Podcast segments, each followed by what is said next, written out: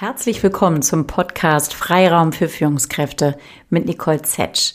Schön, dass du, dass ihr wieder dabei seid und das auch nach der langen Pause. Ja, herzlich willkommen erstmal in 2023. Auch wenn das Jahr schon ein bisschen fortgeschritten ist, ist es ja tatsächlich meine erste Folge in diesem Jahr. Und das liegt daran, dass mein Motto für dieses Jahr, ich mache mir jedes Jahr ein Motto, was mich so ein bisschen begleitet und so ein bisschen Richtschnur sein darf, tatsächlich ist in meinem Tempo, bei mir sein. Und von daher habe ich gut darauf geschaut, bei all den vielen Bällen in der Luft, bei all den vielen Projekten, dass ich äh, mich nicht überfordere. Und der Podcast ist, wie du weißt, ein großes Herzensprojekt von mir. Der ist mir sehr, sehr wichtig. Aber manchmal fällt er dann leider auch hinten über, wenn gerade zu viel anderes da ist. Also, hab ein Nachsehen mit mir und bleib mir aber hoffentlich treu, denn in diesem Jahr wird es jetzt wieder eine Fülle von tollen Interviews geben. Ich habe eine lange Liste mit großartigen Gästen, die in Zukunft bei mir sein werden und möchte heute eine sehr schöne Folge mit dir teilen, die ich bereits im Dezember aufgenommen habe. Mein Interviewgast war Dr. Markus Ebner. Er ist Wirtschafts- und Organisationspsychologe und lehrt und forscht seit über 20 Jahren an der Uni Wien. Ich habe Dr. Markus Ebner 2017 kennengelernt, als ich eine Ausbildung bei ihm, eine Zertifizierung gemacht habe für das Perma-Lead-Modell, für den Perma-Lead-Profiler. Und ich möchte nicht zu viel vorwegnehmen, weil er erklärt das am besten alles selbst. Aber es geht in Stichworten um Positive Leadership. Also wie unterscheidet sich Positive Leadership von Führung im Allgemeinen? Was bedeutet das überhaupt? Was braucht es dafür? Und wie kann man das messbar machen? Weil das kann man tatsächlich. Man kann es messen und man kann es lernen. Und Markus ist dafür der absolute Experte, ist in unterschiedlichen Kontexten damit seit vielen Jahren unterwegs, tatsächlich sogar auf Polizeistationen, in Supermärkten, in großen Unternehmen, in unterschiedlichsten Branchen und hat damit einen großen Erfahrungsschatz angesammelt. Und davon berichtet er hier sehr lebendig. Hör rein, viel Freude dabei. Herzlich willkommen zum Podcast Freiraum für Führungskräfte mit Nicole Zetsch und heute wieder mit einem ganz tollen Gast, auf den ich mich schon lange gefreut habe, Dr. Markus Ebner. Markus, schön, dass du da bist. Danke für die nette Begrüßung, Nicole, und äh, schön. Ich habe mich auch gefreut auf unser Gespräch heute. Ja, und ihr hört schon, Markus kommt aus Österreich. Man hört es immer so ganz leicht. ich hatte bei einem deiner Posts vor kurzem gelesen, dass die Leute immer sagen, es hört sich so schön nach Urlaub an, wenn du sprichst. ja, bei, einem, bei einem der letzten Kurse in Deutschland war das, genau. Ja, dass eine Teilnehmerin ja. gesagt hat, ich hatte das ganze, ich hatte die ganze Zeit das Gefühl, ich bin im Skiurlaub, wenn du gesprochen hast. Also, genau. Ist ja schön praktisch, wenn man alleine durchs Reden schon Urlaubsgefühl vermitteln kann. Absolut, absolut. genau, aber du stehst natürlich nicht nur dafür, sondern äh, du stehst für ganz, ganz viele Themen, Markus. Und über die haben wir uns damals auch 2017 kennengelernt, weil ich die, ähm, ja, die, die Möglichkeit hatte, wofür ich auch nach wie vor sehr dankbar bin, in deinem allerersten Kurse, Kurs in Deutschland zu Permalit zu landen. Permalit, ähm, wir reden heute die ganze Zeit sehr ausführlich darüber. Du wirst nachher dann nochmal tief einsteigen. Mhm. Und es geht um einen Aspekt des Positive Leaderships. Und das werden wir uns gemeinsam auch nochmal angucken. Markus, bevor mhm. wir da in die Inhalte tief einsteigen, wer bist du denn eigentlich? Ich habe es jetzt ganz kurz angeteasert, aber wie würdest du dich in deinen Worten vorstellen und beschreiben? Also, ich bin natürlich in erster Linie mal ein Mensch, so wie mhm. jeder andere wahrscheinlich, der gerade zuhört. Ähm, von dem, was wahrscheinlich für die Zuhörerinnen und Zuhörer spannend ist, äh, für unser heutiges Thema. Äh, ich bin Wirtschafts- und Organisationspsychologe von meiner Ausbildung, äh, Coach und Organisationsentwickler und bin so ein Hybrid zwischen Wissenschaft und Praxis. Einerseits seit fast 20 Jahren an der Universität Wien als Lehrender und Forschender im Bereich Führungsforschung und auf der anderen Seite gemeinsam mit meinem Team, äh, da sind wir jetzt zehn Leute, äh, begleiten wir Führungskräfte und Organisationen bei der Führungskräfteentwicklung als Coach, als Teamentwickler. Und hm, so, sozusagen mein Herz schlägt in dieser Verknüpfung zwischen wissenschaftlicher Fundierung und auch der Möglichkeit, Fragen, die ich selbst spannend finde, beforschen zu dürfen. Und auf der anderen Seite äh, das Ganze in die Praxis zu tragen und einfach ganz praktisch auch mit Führungskräften zu arbeiten, in der Ausbildung, in der Weiterbildung, aber auch als Coach. Und das fand ich damals auch so faszinierend, Markus, dass du nicht nur einerseits diese, diesen wissenschaftlichen Ansatz ähm, mitbringst und, und da ja ganz, ganz fundiert auch äh, rangehst, ein eigenes Tool dafür entwickelt hast, sondern mhm. vor allen Dingen diesen, diesen tiefen Einblick in die Praxis hast und diese Erfahrung mitgebracht hast und da ja auch immer wieder ähm, Fall, Fälle sozusagen ähm, mhm. zitiert hast. Vielleicht gucken wir in das eine oder andere, soweit das geht, auch heute noch mal rein und ja auch große, große Klienten, große äh, Mandantennamen sozusagen da auch mhm. betreust äh, im Dachraum. Mhm. Ne? Also ist nicht. Hm? Ich persönlich finde auch schön, dass ich natürlich dadurch auch eine breitere Palette meiner eigenen Stärken ausleben kann weil ich mag schon sehr gerne dieses Intellektuelle, also Modelle zu vergleichen oder wenn wir dann quasi das Ganze wissenschaftlich diskutieren, ja, wie passt denn das mit Modell XY zusammen äh, und solche Dinge. Aber ich finde auch genauso spannend so ganz praktische Dinge, eben wie setze ich das dann um mit der Frau Müller und dem Herrn Mayer ganz konkret morgen, wenn ich da wieder reingehe in meine Werkstatt oder in mein Büro oder äh, in meine Polizeistation. Was mache ich denn da konkret? Und ich finde beide spannend und deswegen bin ich auch sehr dankbar, dass ich in meinem Leben diese Verknüpfung von diesen beiden Welten, die schon manchmal sehr unterschiedliche Welten sind, ähm, leben kann. Ich fühle mich in beiden Welten sehr gut zu Hause und mir würde wirklich etwas fehlen, wenn ich mich für eine hätte entscheiden müssen. Mhm. Ja, sehr schön. Und da bist du ja auch letztlich in der Rolle des Übersetzers irgendwo unterwegs, ne? Also tatsächlich mhm. diese wissenschaftlich fundierten Ansätze in die Praxis zu übersetzen und den Leuten, sagt das gerade auch sowas wie Polizeistationen. Ich meine, da ist man ja vielleicht auch nicht immer mit den äh, modernsten Management-Trends äh, vertraut. Also da wirklich auch als Übersetzer und, und ähm, ich wollte, wollte gerade so ein komisches Wort wie Heilsbringer sagen, aber ja, als jemand, ja. der sozusagen die gute Botschaft auch weiter, weiter reinträgt. ja. ja. also mhm. das, das ist ja auch was Schönes und ich mhm. glaube, das hat Wissenschaft ganz lange nicht gemacht oder zumindest nicht sehr intensiv gemacht. Mhm. Und deswegen ist so mein Erleben, dass sich irgendwann scheinbar mal Wissenschaft und Praxis so wie zwei Parallelwege entwickelt haben, die ganz wenige Überschneidungsbereiche haben.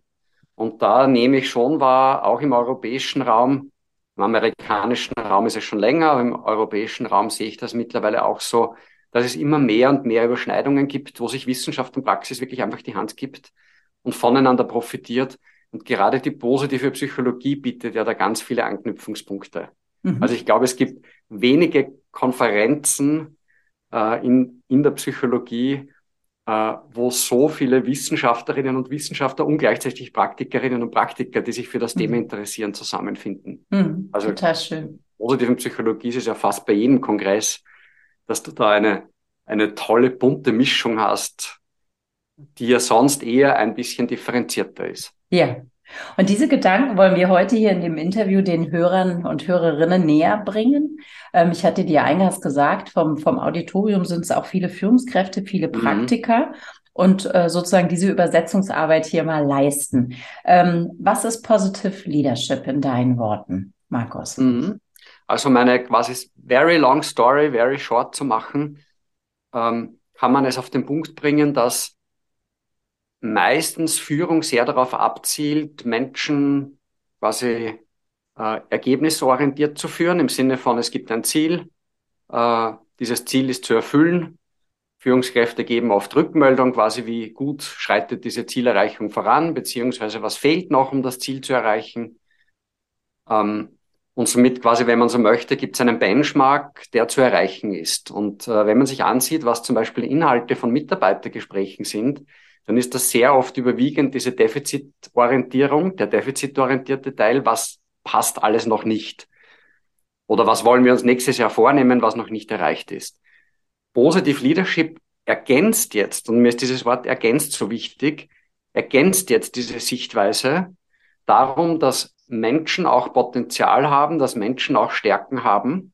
Und wenn ich diese als Führungskraft erkenne und mir überlege, wie kann ich diese noch zielgerichteter auch nützen, dann haben wir tatsächlich eine Win-Win-Situation, weil Menschen haben ein Urbedürfnis, ihre Stärken auszuleben. sind nachweislich auch äh, glücklich und energetisierter, wenn sie ihre Stärken ausleben dürfen. Und somit, wenn ich Führungskräfte habe, die diesen Aspekt auch mit berücksichtigen, äh, dann habe ich dieses Positive Leadership als Führungsansatz, wo ich einerseits auf Stärkenorientierung achte, aber auch darauf achte, dass ich Rahmenbedingungen schaffe als Führungskraft oder zumindest dazu beitrage im Rahmen meiner Möglichkeiten, in dem Menschen ihre Stärken entfalten wollen. Und das ist so in kurzen Worten Positive Leadership.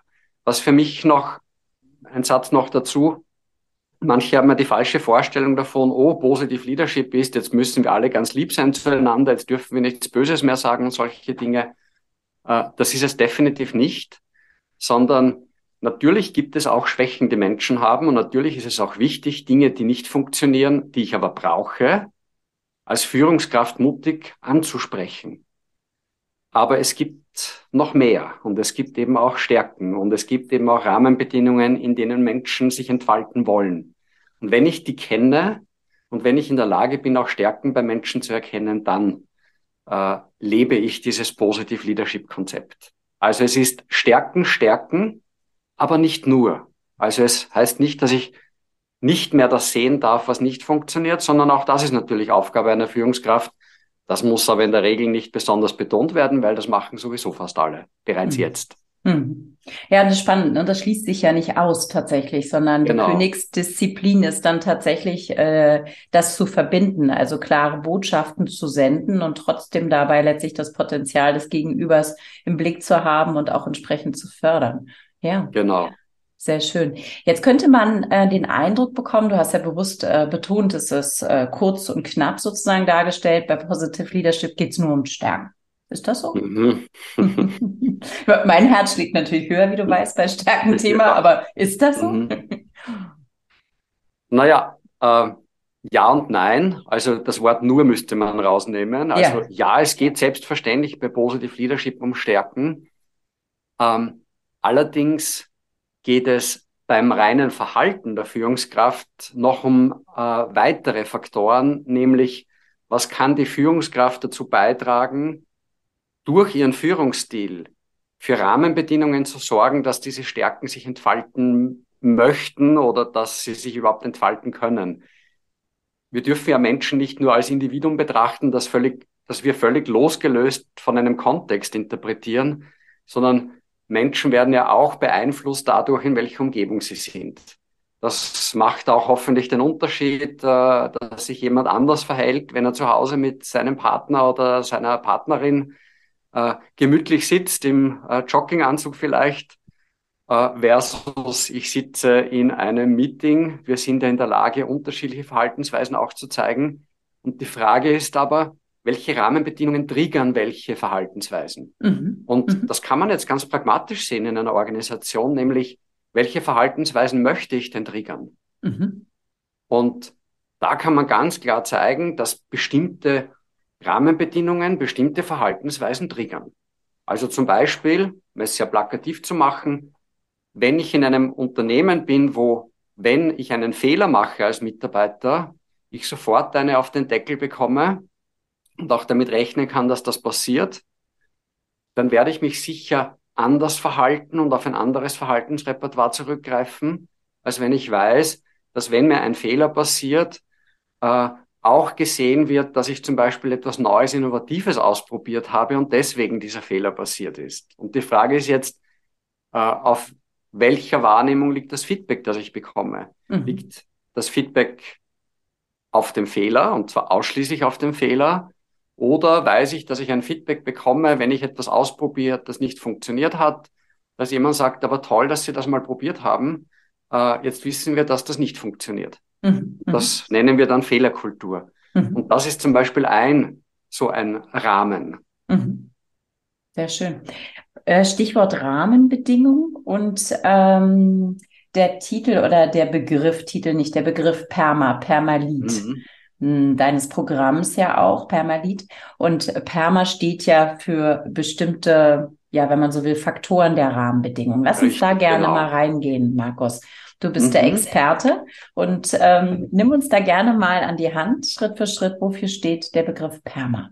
Wo kommt Mach ich her? gern. Mhm. Ich gehe quasi einen Schritt zurück, weil wir werden ja, ja dann hier über Permalit reden überwiegend. Mhm. Mhm. Äh, ein Schritt zurück ist, dass man in der positiven Psychologie, wo ja die Stärken sehr im Fokus stehen, auch das Wohlbefinden der Menschen sehr im Fokus steht, ähm, sich kluge Menschen damit beschäftigt haben, dass es nicht nur, wie wir ja vorhin schon gesprochen haben, nicht nur am Menschen festzumachen ist, sondern dass wir auch den Rahmen dabei mit berücksichtigen müssen, erkannt haben, dass es generell für Menschen bestimmte Rahmenfaktoren braucht, dass sie ihre Stärken entfalten und dass dieses Wohlbefinden äh, überhaupt da ist.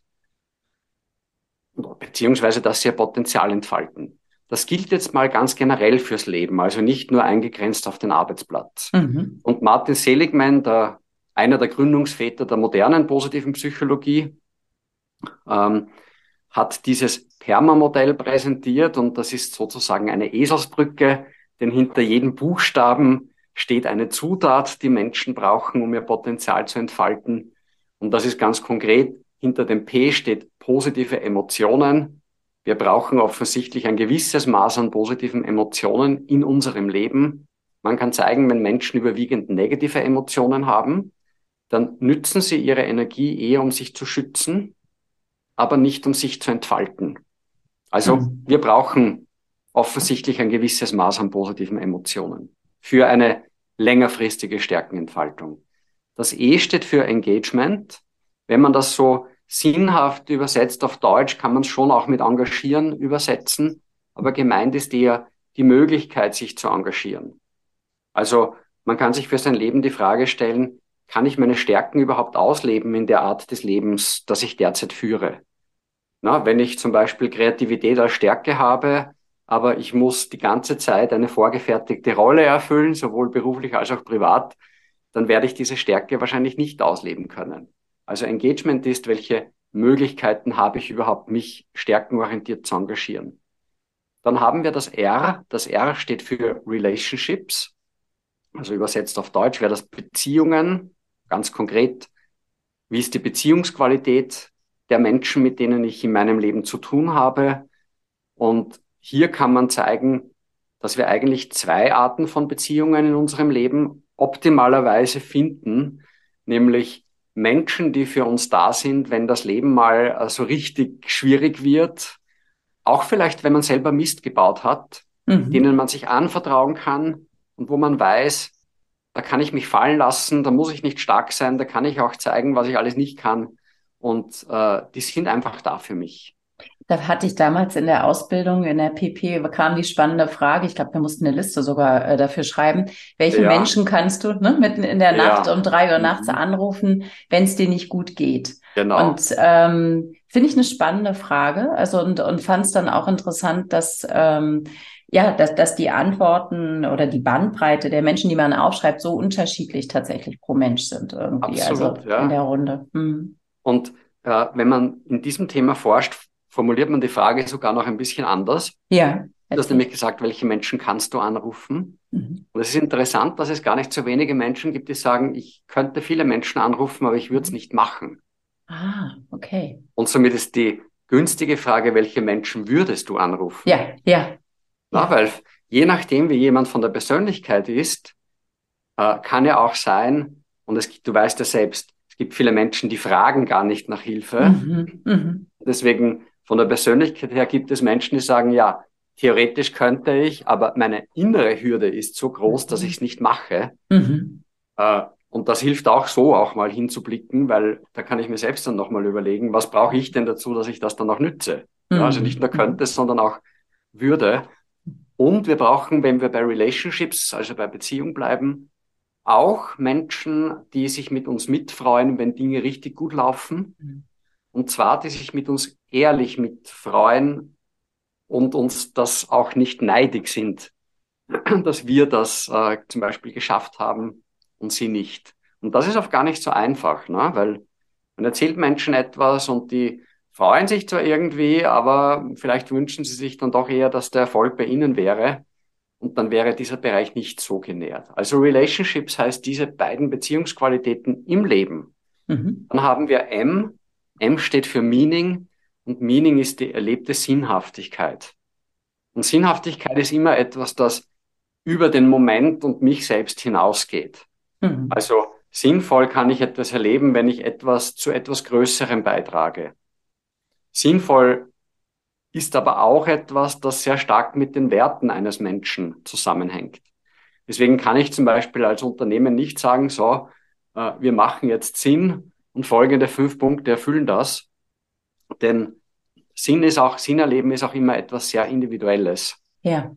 Und wenn ich zum Beispiel der Meinung bin, dass eine gute Führungskraft Mitarbeiterinnen und Mitarbeiter oft lobt, dann ist das ein Wert.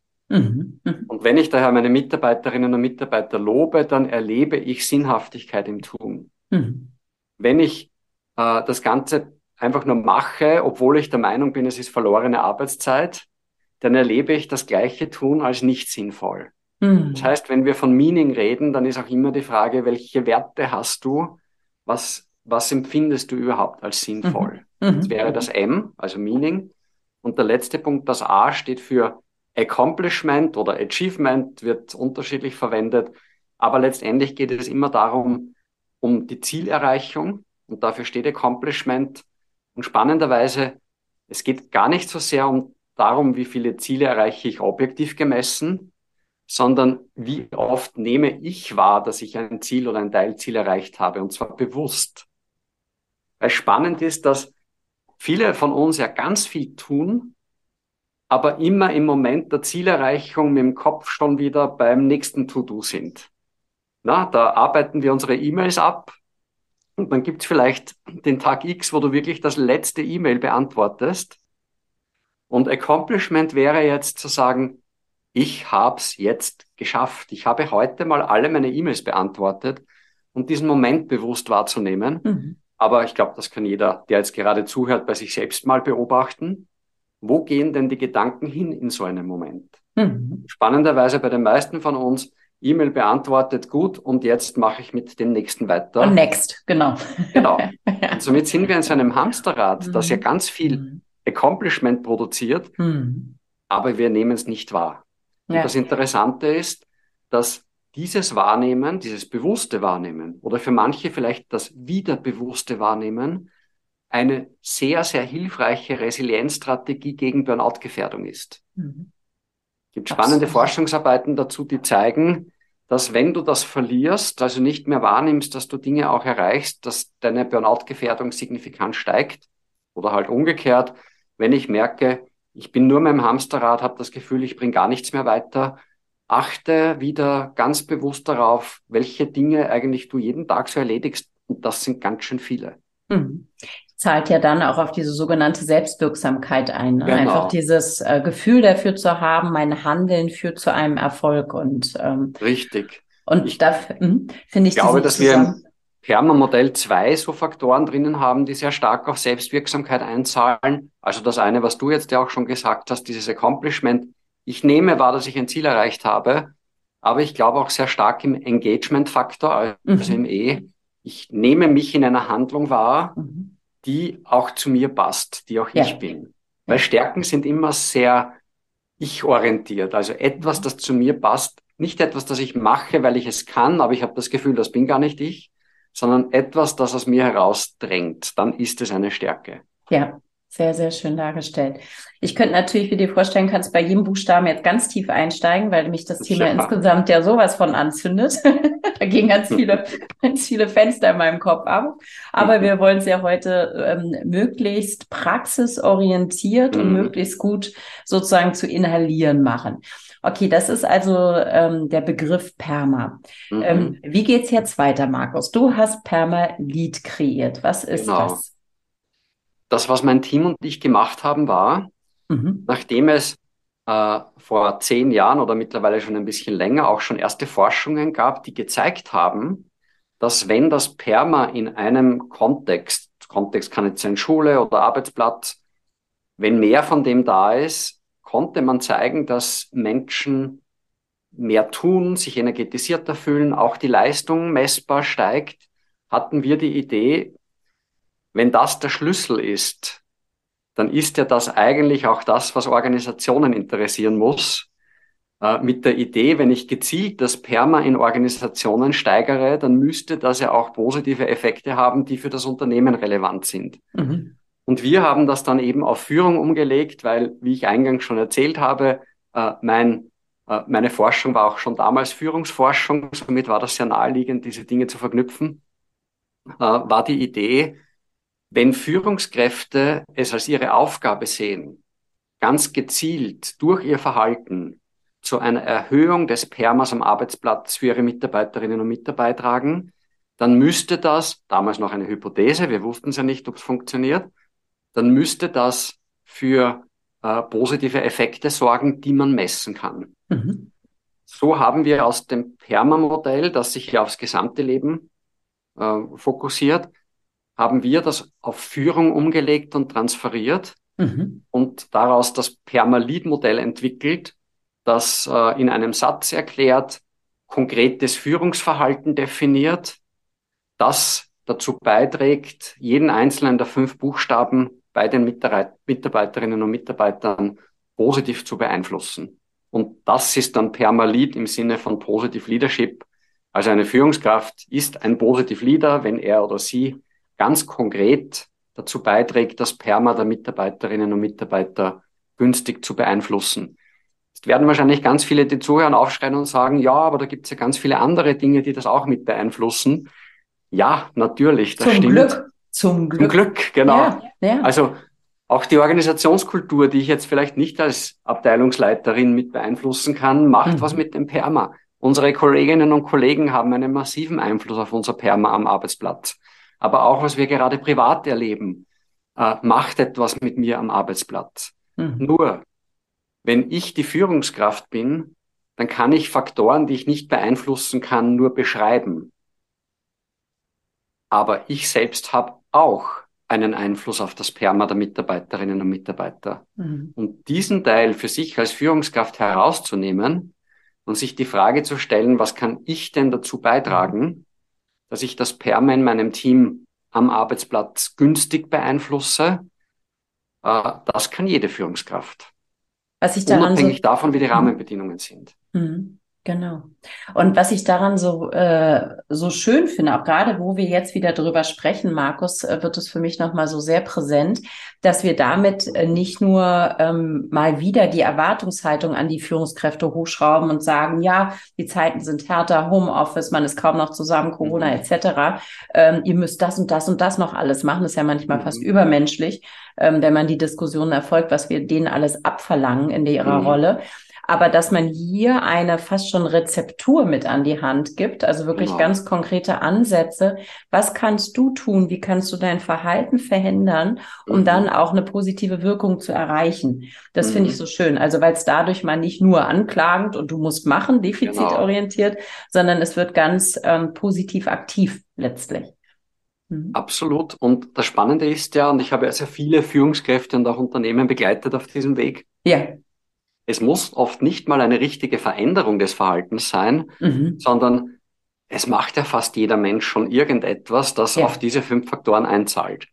Und wenn ich mir jetzt zum Beispiel in einem Coaching oder in einem Workshop die Zeit, also als Führungskraft, die ja. Zeit nehme, mir mal bewusst zu werden, was mache ich denn derzeit schon, was zu positiven Emotionen bei Mitarbeiterinnen und Mitarbeitern beiträgt? Na, das kann ich jetzt für jeden einzelnen Bereich machen dann ist es oft nur ein Mehr von dem, was ich sowieso schon mache. Mhm. Und zwar ein bewussteres Mehr mhm. von dem, was ich sowieso bereits mache. Und es muss nicht immer die große Veränderung sein, mhm. sondern manchmal ist es einfach ein bewussteres Mehr von etwas und vielleicht auch ein bewussteres Weniger von etwas anderem. Und das sind manchmal ganz kleine Dinge, wie zum Beispiel, dass ich mir vornehme, dass wenn ich ein E-Mail von meinen Mitarbeitern bekomme, du, ich habe das jetzt erledigt, einen Satz zurückzuschreiben und der ist vielen Dank, super, dass du das jetzt geschafft hast oder mhm. super, dass das erledigt ist oder vielleicht mhm. nur vielen Dank. Das braucht genau zehn Sekunden. Mhm. Und jetzt kann man sagen, auf der Sachebene ist doch völlig unnötig. Ja. Auf der Sachebene mag das stimmen. Aber auf der Ebene, bei der es um Führung geht, wo es ja auch um Motivation geht äh, und um Wertschätzung geht, macht diesen, dieser eine Satz, den ich schicke, einen Unterschied. Mhm. Und ganz ehrlich, ich habe noch nie Mitarbeiter gehört, die gesagt haben, ah, Wertschätzung, das bekommen wir so viel, also da braucht man nicht mehr. Vielleicht gibt es so ein Unternehmen, das ist jedenfalls mir noch nicht begegnet, mhm. sondern ich höre ganz, ganz oft auf allen Ebenen, also auch Führungskräfte, die dann sagen, also Wertschätzung, ganz ehrlich, bekomme ich nicht ja. ausreichend. Ja. Und das sind Elemente, die kann ich geben, ohne ein Sonderbudget dafür beantragen zu müssen. Also nur um ein. Beispiel zu nennen. Mhm. Und wenn ich mir das bewusst mache, na, dann ist das schon ein kleines Stück, das aber einen nachweislichen Effekt hat, wie wir auch an unseren Forschungsergebnissen sehen. Mhm, ganz spannend. Markus, und das ähm, Tolle an deinem oder an eurem Modell insoweit ist ja, dass ihr damit nicht nur entscheidende Faktoren für gute Führung nochmal handhabbarer, griffiger gemacht habt, mhm. sondern, und Achtung, liebe Führungskräfte, weil das ist in eurer Welt ja sehr spannend, sie messbar macht. Mhm. Sag gerne mal was dazu was. Wie, wie, wie kann man das jetzt, es hörte sich ja alles jetzt gerade sehr schön und äh, auch sehr, sehr äh, vielleicht äh, attraktiv an, dahin zu mhm. streben. Aber wie kann man denn sowas messen? Wie kann man denn sowas sozusagen smart dann machen? da sind wir jetzt genau bei dem, warum ich diese Verknüpfung so mag zwischen Wissenschaft ja. und Praxis. Weil bis zu dem Punkt, wo wir jetzt gesprochen haben, kann jetzt äh, jede Person, die zuhört, sagen, ja, gefällt mir oder entspricht mhm. auch meinem Mindset mhm. oder ich mache das mhm. sowieso bereits oder ich würde mir das auch wünschen. Oder jemand kann sagen, na, also so funktioniert doch Führung nicht in einem Unternehmen, da geht es ja um ganz andere Dinge. Also ich kann eine persönliche Meinung zu etwas haben. Wissenschaft versucht quasi jenseits der Meinung etwas anhand von Zahlen zu belegen oder auch zu verwerfen. Mhm. Und äh, das, was in Studien passiert, und ich glaube, es existieren derzeit mehr als 40 Studien bereits zu Permalit, und viele davon, äh, bei vielen davon durfte ich zumindest einen Beitrag auch leisten oder zumindest auch begleiten. Toll. Einige davon haben wir selbst gemacht. Mhm. Ähm, da kann man sehr gut sehen, dass zum Beispiel in Teams wo die Führungskraft mehr für dieses Permalit sorgt. Und wenn man das jetzt quasi ganz viele solche Teams vergleicht, dann findet man in den Teams, wo die Führungskraft mehr für dieses Permalit sorgt, in Summe pro Jahr weniger Krankenstandstage pro Mitarbeiterin, pro Mitarbeiter, als in den Teams, wo die Führungskraft ganz wenig für dieses Permalit sorgt. Mhm, mh. Also um ein Beispiel zu, ne zu nennen. Mhm.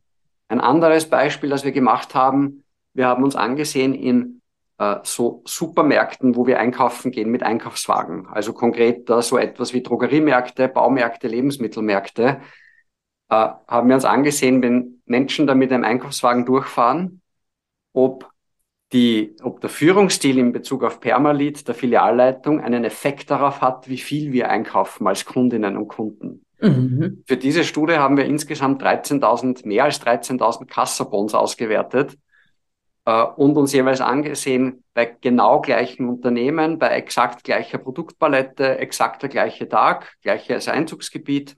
Also es war alles gleich. Das Einzige, was nicht gleich war, war der Führungsstil der Filialleitung. Mhm. Und wir messen das immer mit einem Fremdbild. Also in unseren Studien beantworten immer die Mitarbeiterinnen und Mitarbeiter anonym eine Menge an Fragen. Mhm. Und daraus können wir dann errechnen, wie führt diese Führungskraft oder wie wird sie zumindest wahrgenommen. Und da haben wir gesehen, dass in den Märkten, wo die Führungskraft mehr nach diesem Prinzip führt, dass die ähm, Kundinnen und Kunden mehr pro Einkauf einkaufen als in den Filialen, wo die Führungskraft das nicht macht. Und da reden wir jetzt schon von harten Zahlen. Ne? Jetzt kannst mhm. du sagen, Perma mhm. ist sehr humanistisch und da geht es mal überwiegend um die Mitarbeiterinnen. Ja, auch. Aber wir sehen, dass es auch Effekte hat, die direkt mit Kennzahlen zu tun haben. Mhm. Mhm. Noch eine dritte Studie dazu, um noch einen anderen Bereich dazu zu geben. Äh, wir haben in der Corona-Situation uns angesehen, ob in Spitälern dieser Führungsstil einen Einfluss hat auf die Burnout-Gefährdung der Mitarbeiterinnen und Mitarbeiter, also kritische Infrastruktur. Und äh, wir haben uns dazu viele Stationen angesehen. Die Mitarbeiterinnen und Mitarbeiter haben wieder anonym ausgefüllt, wie sie ihre Führungskräfte wahrnehmen. Und am Ende ihrer Arbeitsschicht haben wir sie mit einem Burnout-Test getestet, wo man mhm. sehen kann, quasi wie stark ist derzeit die Burnout-Gefährdung. Und da haben wir gesehen, dass die Burnout-Gefährdung um die Hälfte sinkt in den Teams, wo die Führungskraft mehr für Permalit sorgt, im Verhältnis zu denen, äh, wo das nicht der Fall ist. Wir haben diese Burnout-Studie jetzt gerade bei der Polizei äh, noch einmal gemacht, in Zusammenarbeit mit der Polizeiakademie Niedersachsen. Und äh, auch dort finden wir genau das gleiche Verhältnis wie in den Krankenhäusern. Also auch Führungskräfte bei der Polizei sorgen durch ihr Führungsverhalten oder können durch ihr Führungsverhalten äh, auch positiv dazu beitragen, dass die Burnout-Gefährdung geringer wird. Und das ist schon massiv. Super, super spannend, Markus. Ähm, und die Studien zeigen ja tatsächlich, dass das da ein Effekt ist und dass etwas messbar ist. Jetzt kann ja nicht jedes Unternehmen, was jetzt das spannend findet und sagt, hier, Permalit mhm. hört sich gut an, lieber Dr. Ebner, ähm, eine Studie bei dir in Auftrag geben. Wie, funktioniert, wie funktioniert das äh, im Alltag mit Permalit? Also wenn ich jetzt äh, ein Unternehmen leite und der Ansicht bin, hört sich alles spannend an und hört sich so an, als könnte ich damit hier meinen Führungskräften aktiv auch mal äh, unterstützen, aber kriege mhm. auch mal einen guten Überblick darüber, wie führen die eigentlich. Was mache ich dann, wenn ich mich dafür interessiere? Also das, was ich jetzt besprochen habe, ist quasi die, die Rechtfertigung des Modells und ja, äh, deswegen mag ich auch diese Verknüpfung, weil es gibt ja Führungsansätze wie Sand am Meer. Mhm. Ähm, und die Frage ist immer, naja, nehme ich das, was mir logisch erscheint oder nehme ich das, was äh, im schönsten Hochglanzpapier äh, mhm. daherkommt? Mhm. Oder schaue ich mir an, ob es wissenschaftliche, evidenzbasierte Studien dazu gibt. Und das ist mhm. eben das Tolle an diesem Ansatz, an der positiven Psychologie, dass es eine Menge an Studien dazu gibt von unterschiedlichen Personen, die das gemacht haben.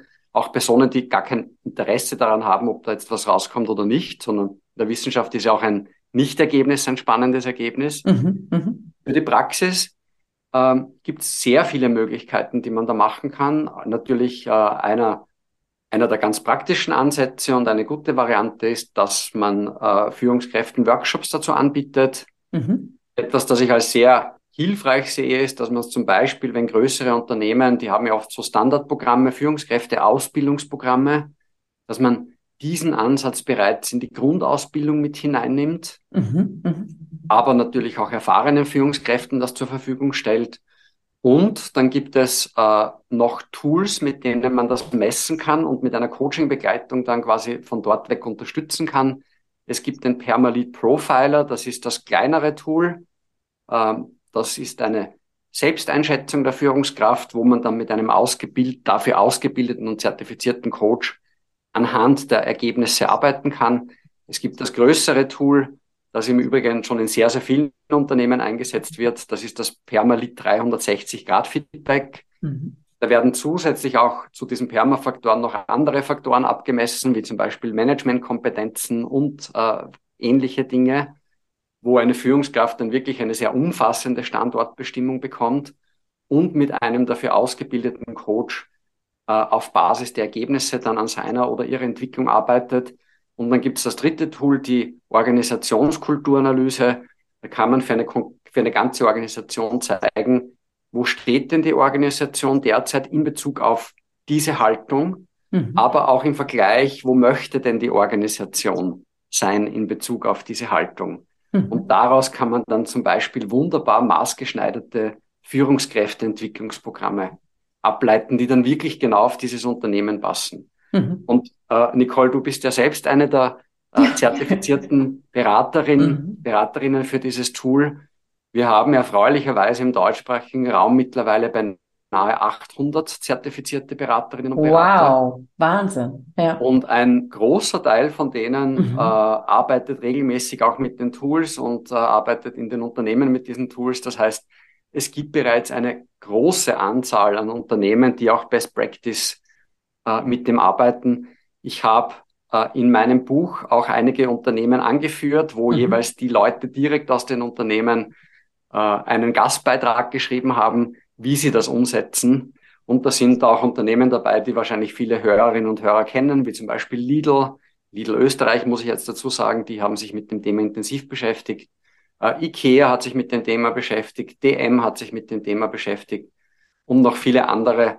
Und von all denen, die ich jetzt gerade aufgezählt habe, kann man direkt den Gast Beitrag äh, im Buch lesen, wo die beschreiben, wie haben sie das gemacht, auch was waren die Herausforderungen, um so noch ein bisschen konkreter auch zu sein, äh, quasi und zu wissen, man beginnt hier nicht irgendwo auf der grünen Wiese und ist die erste Person, die das ausprobiert, sondern äh, die, die ersten oder die vielen ersten gibt es bereits.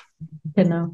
Ja, du hast es erwähnt, ich habe 2017 praktisch diesen äh, allerersten Kurs, den du in Deutschland gemacht hast, da war ich mhm. mit dabei in dem Durchgang. Ähm, und im Rahmen dessen oder in der Vorbereitung haben wir selber ja auch den Profiler ausgefüllt. Genau. Ja? Und meine Führungserfahrung war dann nicht so lange her. Also ich bin 2012 mit Burnout ja aus dem Unternehmen ausgeschieden, war vorher zwölf Jahre lang Selbstführungskraft. Und mhm. ich fand es wahnsinnig interessant, mich anhand des Profilers selbst wirklich nochmal den Spiegel vorzuhalten. Mhm. Ähm, weil äh, spannenderweise erlebe ich in den Coachings ja auch, denken wir alle immer, auch ja, läuft, ne? Also mit Führung, klar, jeder, jeder mhm. Mensch ist anders, ich habe auch meine Defizite, aber alles in allem läuft es schon ziemlich gut. Und äh, beim Profiler musste ich dann so sagen, uh, also in den und den Bereichen glaube ich, das habe ich nicht gut gemacht. Also das war damals nicht so so Bombe. Da hätte ich dann, wäre ich weiterhin Führungskraft mhm. gewesen, gut dran arbeiten können. Mhm. Ich glaube, das ist der eine Teil, der natürlich dadurch auch sichtbar wird. Was wir aber definitiv tun, äh, auch in der Art, wie wir dann dieses äh, Ergebnis reflektieren, ist, dass ja da auch Teile dabei sind, die schon gut laufen. Ja, ja. Und wir sind leider so sozialisiert, dass wir so Ergebnisse anblicken und ich weiß, wahrscheinlich einige, die jetzt zuhören, werden sagen, oh Gott, ein Test, da kommt wieder raus, was ich noch alles tun muss. Ja. Äh, wir haben den Test so angelegt, dass dir dieser Test auch zeigt, was du bereits alles machst. Das stimmt, ja. Und wir sehen sehr oft den Gap von dem, was wir noch nicht machen oder was wir nicht so gut machen, weitaus größer hm. als den Teil, den wir bereits machen. Hm. Äh, jetzt kann man sagen, ja, aber das machen wir ja bereits. Naja, wenn wir nur das fokussieren, was wir noch nicht gut machen, mhm. dann kann es passieren, dass wir einen Entwicklungsprozess machen, wo wir zwar zukünftig etwas, das wir vorher schlechter gemacht haben, jetzt besser machen, aber etwas, das vorher gut gelaufen ist, nicht mehr so gut machen, weil wir es einfach nicht mehr im Fokus haben. Mhm. Und das ist jetzt nicht nur eine graue Theorie, sondern das kann man auch zeigen bei Change-Prozessen von Unternehmen oder Teamentwicklungen. Dass sie sich entwickeln und dann sagen die, ja, das haben wir jetzt wirklich besser gemacht. Aber in der Rückschau man dann erkennt, dass es eigentlich eine Seitwärtsbewegung war, mhm. weil etwas, das vorher schon gut war, halt nicht mehr so im Fokus war. Und deswegen lege ich besonders viel Wert auch bei diesen Auswerte-Coachings von diesen Tools und das lernen auch die Beraterinnen und Berater, die damit arbeiten. Auch das in den Fokus zu rücken, was bereits gut läuft, mhm. das in diesem Auswerte-Coaching zu stabilisieren und mal zu schauen, vielleicht habe ich da auch schon das volle Programm, dass ich einfach das bewusst mehr mache und dadurch eigentlich auch schon zufriedenstellend das auch dann tue. Mhm. Und auch gleichzeitig natürlich den Blick drauf zu haben, wo macht es den Sinn, zukünftig bewusst ein bisschen mehr zu tun, als ich bis jetzt gemacht habe. Ja, schön. Aber ohne mit der Peitsche, weil ja. sonst würden wir von Positive Leadership reden und dann würden wir die armen Führungskräfte wieder schwächenorientiert mit der Peitsche quasi so, äh, so. durch den Raum treiben. Und ich glaube, Führungskräfte sind äh, genug belastet und brauchen ja. nicht noch jemand, der sie peitscht, sondern brauchen auch jemand, der sie stärkt, der sie aufbaut, der ihnen auch zeigt, was sie alles gut machen und die positive Psychologie zeigt ja ganz klar, es ist nicht rein die Defizitsichtweise, die uns motiviert, uns weiterzuentwickeln, sondern wenn ich sehe, was ich schon alles gut mache und welche Kompetenzen ich offensichtlich habe, dass ich diese Dinge gut mache, dann kann mich das auch motiviert, auch motivieren, noch mehr von dem zu tun und zwar aus einer Stärke heraus mhm, und nicht aus einer Defizitorientierung heraus. Mhm. Und das wollen wir auch Führungskräften zeigen in diesen Auswerte-Coachings. Auch ein bisschen gleich das in, in dieser Logik. Du kannst diese Haltung auch bei den Mitarbeitern und bei den Mitarbeiterinnen ebenfalls leben. Mhm. Ja, schön, ne? weil die Haltung sich dann wirklich durchzieht. Also das, genau. äh, das ist total kraftvoll. Ähm, zum Schluss, mit Blick zum Schluss hin, Markus, würde ich gerne nochmal ganz praktisch werden. Ähm, wenn es jetzt Unternehmen gibt, die sagen, hört sich super spannend an, ähm, ich hätte Interesse, äh, die eine oder andere Maßnahme jetzt mit einem entsprechend ausgebildet, zertifizierten äh, Berater, Beraterin zu machen. Wo findet man die? Wie, wie kommt man an die ran? Mhm. Also man kann entweder gleich mal dich direkt kontaktieren, weil du bist ja einer der ja. Beraterinnen und Berater. Genau. Ähm, Aber wir haben äh, sehr frisch, seit einem Monat jetzt ungefähr, die äh, Homepage www.perma-lead.com äh, online, wo man alle Informationen zu dem Modell findet, wo man auch Literatur findet zu diesem Thema. Und man findet dort auch eine Google Maps, also eine Permalit Google Maps, in der alle zertifizierten Beraterinnen und Berater eingetragen sind. Da kann man dann zum Beispiel auch mal schauen, welche Leute gibt es denn, die geografisch so in meiner Nähe sind. Äh, und dann sich mal deren Homepage anschauen oder mit denen mal Kontakt aufzunehmen. Also ja. das ist, glaube ich, die beste Variante, wenn man sagt, ich möchte da jetzt etwas machen, sich das mal in Ruhe in der Kurzversion anzusehen, dort auch gleich die Kontakte äh, zu haben, mit den Menschen an Kontakt aufzunehmen. Mhm. Wir haben dort zum Beispiel auch jetzt Musterberichte von Permalit 360 Grad Feedback und vom Permalit Profiler äh, zum Download bereitstellen, gestellt, dass man sich auch mal ansehen kann, wenn ich mit diesen Tools arbeite, wie schauen die Tools denn überhaupt aus? Mhm. Also mhm. alles das kann man dort an Informationen sehen und alles, was so neu an Forschung auch publiziert wird, äh, findet man dort dann quasi an einer Stelle. Und da, ja, wenn man viel Zeit hat, äh, kann man da auch ganz viel Zeit investieren und immer mehr und mehr in die Tiefe tauchen. Super. Die Homepage ist definitiv der Startpunkt dafür. Ja, die sehr, sehr schön aufbereitet ist. Der Link, den tue ich in die Show Notes. Also das wird man dann in jedem Fall darüber Super. finden. Markus, und wenn es jetzt Führungskräfte hören, äh, die selber vielleicht nicht den Riesenprozess innerhalb ihres Unternehmens anstoßen können, aber sagen, mhm. hey, äh, ich würde gern für mich selber daran arbeiten. Was können die machen? Was können die jetzt hier konkret machen, wenn sie das hören? Also man kann sich natürlich Inspiration holen, indem man darüber liest, mhm. sich ganz alleine. Ich habe, mhm. äh, wie ich glaube ich schon gesagt habe, ein Buch dazu geschrieben. Sag den Titel äh, nochmal, Markus. Äh, Positive Leadership heißt. Ganz klar. Das Buch, genau. äh, das gibt's auch in einer englischen Fassung. Ja. Also für alle, die, die jetzt zuhören und äh, denen Englisch näher liegt. Also das ist eine gute Möglichkeit. Eine sicher intensivere Möglichkeit ist dann, dass man mit Beraterinnen und Beratern zertifiziert Kontakt aufnimmt. Ähm, ich würde immer gern, also ich empfehle immer gerne Leute, die geografisch in der Nähe sind, die man dann mhm. auch persönlich kontaktieren kann. Mhm. Die meisten bieten auch Einzelcoachings an. Ähm, das ist die wohl individuellste und persönlichste Betreuung und sehr oft wird dann im Rahmen des Einzelcoachings auch dann zum Beispiel der Permalit Profiler oder auch das 360 Grad Feedback eingesetzt. Also da kann man dann auch sehr individuell das auch machen. Und ich weiß von ähm, zertifizierten Beraterinnen und Beratern, die offene Workshops anbieten dazu, also mhm. wo man als Führungskraft dann auch einen Workshop zum Thema besuchen kann. Bei uns selbst kann man das nicht machen, weil ich quasi ich, ich bilde die Trainerinnen und Trainer und die mhm. Coach mhm. aus dazu. Mhm. Und wir machen ausschließlich Inhouse-Workshops für Unternehmen. Also uns kann man quasi nur für einen gesamten Workshop buchen. Also den gesamten Workshop buchen, aber nicht Einzelplätze. Aber ich weiß, dass äh, viele zertifizierte Beraterinnen und Berater da auch offene Workshops mhm. äh, anbieten. Und ich weiß zum Beispiel von Haufe, mhm. Haufe, den Verlag gibt es ja, ja, auch diese Weiterbildungsakademie. Ah, und ich glaube, die haben sogar mittlerweile zehn Termine pro Jahr für offene wow. Kurse, ja. wo man zu Permalit äh, sich als Führungskraft anmelden kann. Ach toll. Und dort dann einen Kurs besuchen kann. Also da gibt's äh, schon viel, viel Möglichkeiten.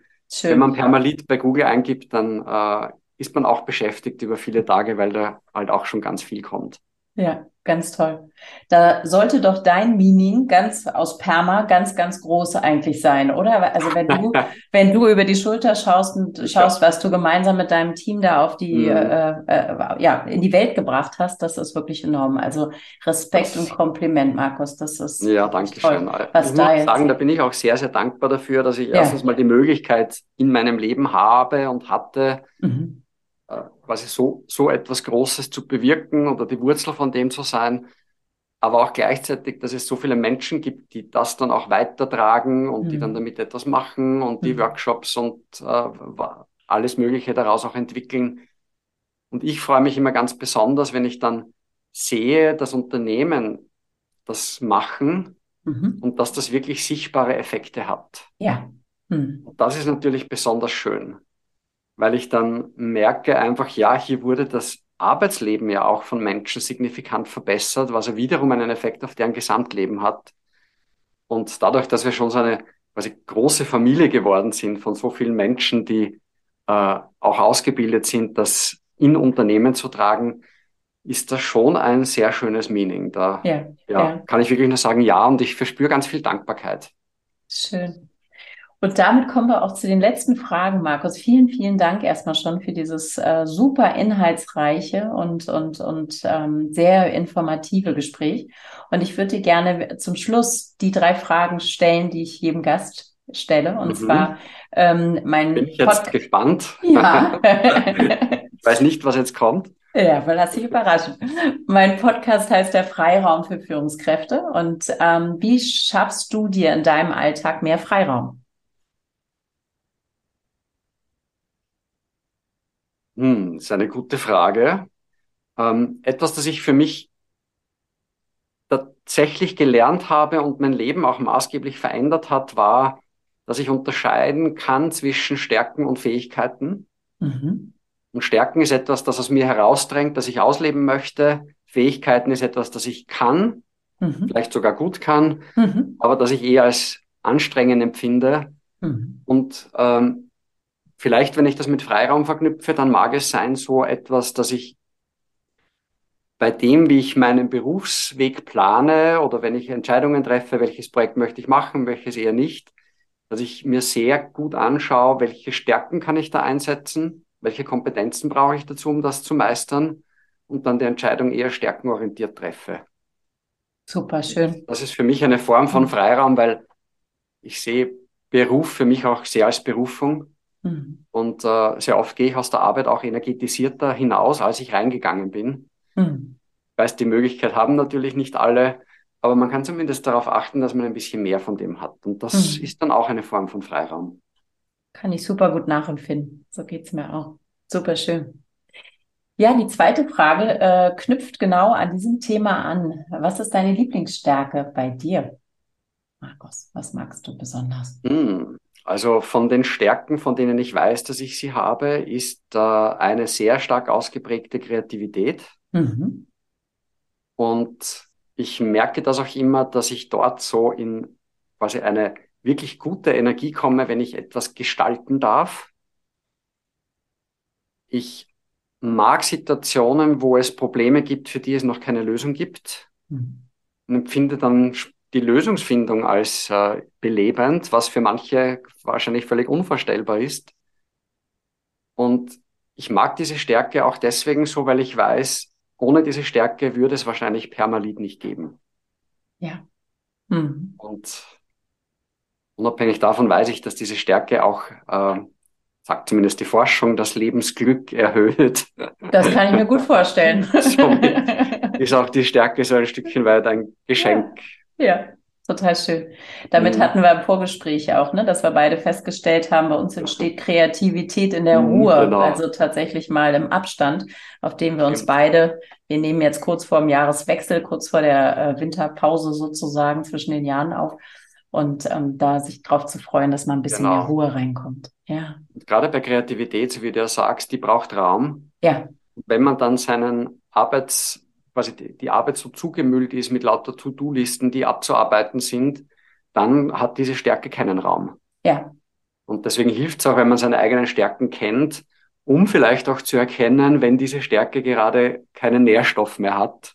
Genau, und da zu schauen, welche Rahmenbedingungen auch da genau. braucht es, ne? Welche Rahmenbedingungen möchte ich mir. Ja, ja, ja, sehr schön. Genau machen wir noch mal eine extra Folge drüber. Da fällt mir gerade ganz viel ein. Super. Markus, die letzte Frage. Du hast vorhin schon was zum Thema Dankbarkeit gesagt. Für mich ist mhm. Dankbarkeit mhm. ja immer so ein, so ein, wirklich so ein Motor und vielleicht auch so, so etwas, was einen tragen kann. Wofür mhm. bist du heute dankbar? Also, gerade in den letzten Tagen bin ich für ganz vieles so gefühlt dankbar. So ja, ein ja. Stückchen weit auch für Dinge, da kann gar niemand etwas dafür. Ich denke, gibt so viele Menschen, die haben gerade sehr schwierige Lebensbedingungen.